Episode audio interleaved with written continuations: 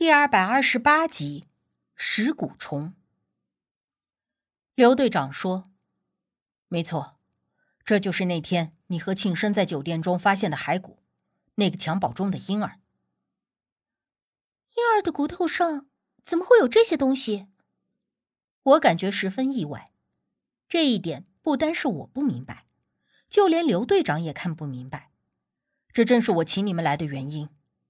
这些痕迹。”我们已经研究调查了很久，但是依旧没有任何头绪。刘队长说：“那些弯弯曲曲的痕迹不但在这张照片上存在，其实那婴儿骸骨的所有骨骼上都有这种痕迹。”这个发现使得案件之前的推断全部否定，因为之前认为那孩子是死在了酒店里，那自杀的两个人死之前。将孩子杀死，藏在了酒店的床板底下，但是那痕迹看着像是死后被人刻画上的。这也就是说，那个孩子或许早就已经死了，或许正是那两个要自杀的人在骸骨上刻画了那些图案。可是从后来的调查中发现，那些痕迹并非是被人用什么东西刻画上去的，因为不论用什么东西去刻画。终究会在诸多的痕迹中留下一丝半点的雕琢痕迹，但是那些痕迹上却完全没有。经过多方的检测，请了不少的专家来研究，都是无济于事，还是没有人能够看得出来那个痕迹是如何布满了一个婴儿的骨骼的。小哥，你知道是不是？听着无忌的反问，刘队长有些惊喜的看着他。是一种蛊虫，那种痕迹是蛊虫啃噬以后留下的，并非是人为手工刻画的。无忌神色平静的说出了自己的见解，而他这番话让我和刘队长都惊讶了一下，同时也觉得脊背发凉。你是说，有人在那婴儿活着的时候给他下了那个蛊虫，让那个蛊虫啃噬孩子的骨骼？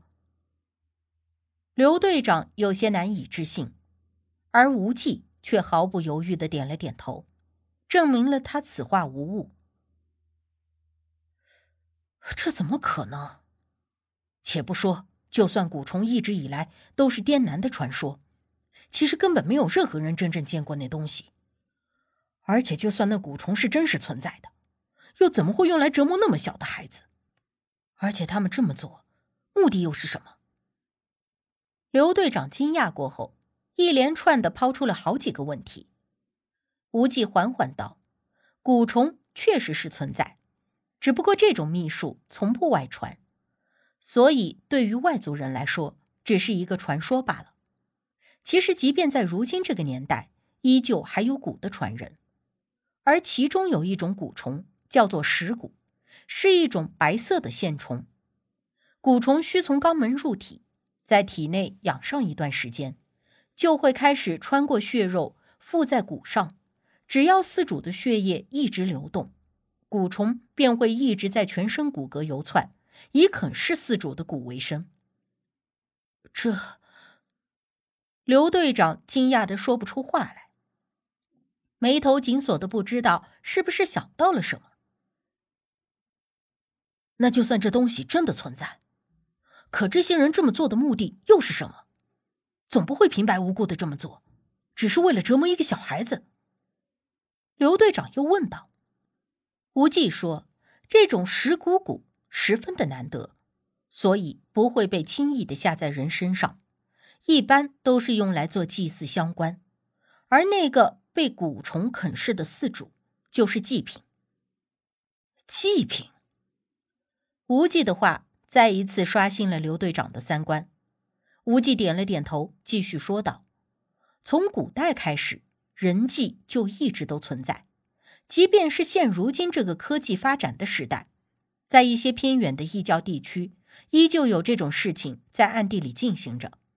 传闻，族人将噬骨虫送入祭品体内，之后由四主一直供养噬骨虫，因为石骨骨啃食骨骼的时候。”会产生非常人能够忍受的痛苦，而经历这样的过程，就相当于是在考验祭品的忠诚和奉献精神。一旦时间到了，祭品和石骨虫就要一起敬奉给供奉的神明，以此来求得所愿。但是有一点，石骨虫对饲主非常的挑剔，一定要是棺材子才可以，不然，即便是将石骨虫送入体内，那人和石骨虫都会快速的死亡。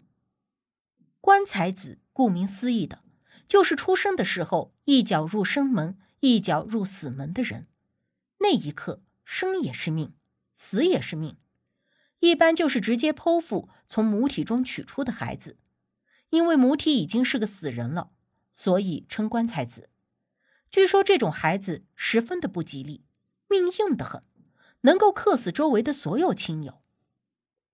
可是石骨虫。偏偏就喜欢这样的人，所以说要找到适合的饲主作为祭品，也不是那么容易的。在古代封建社会中，找到这种孕妇倒是并不很难，毕竟当时的医疗条件有限，孕妇生产就相当于是走了一趟鬼门关，死亡率非常之高。但现如今，因为科技发达了，孕妇的死亡率降低了非常多。而且也没有谁家还会迂腐到用自己的孩子来祭祀，所以这样的事情说起来简直是耸人听闻。让我们都没有想到，我和无忌发现那个婴儿的骸骨会是一个被下了食骨虫的棺材子，而且时间就在十年前。十年前，社会早已经开始飞速发展，早已经是法治社会，民生康泰，可竟然还会有人残害婴儿。用食骨虫来折磨那么小的孩子，更不知道是否还曾一并折磨过孩子的生母。所以说，那孩子是被人当成祭品祭祀的。食骨虫的饲主，刘队长问道。无忌颔首，并且说：“如果全身的骨骼都有这种被食骨虫啃噬后的痕迹，说明这个孩子从刚刚出生起。”就被种下了尸骨虫。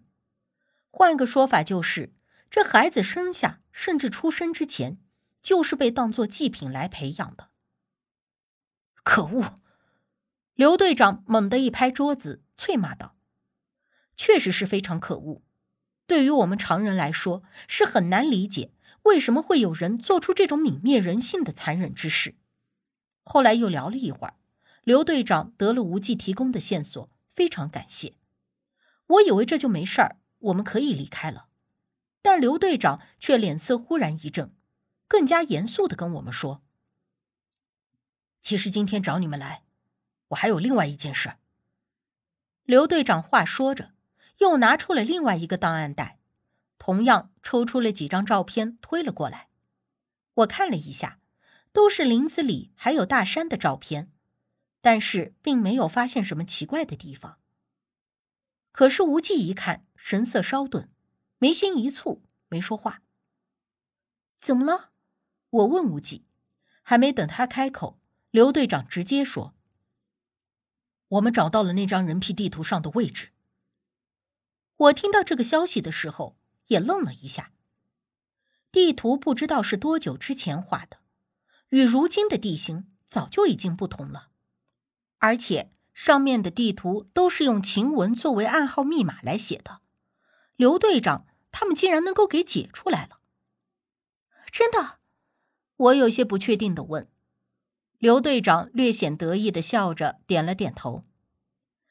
虽然我们还未能整理出上面写着的是什么，但是我们的专家通过特定的计算方法，加上对地形的分析排列，然后得出了几个位置。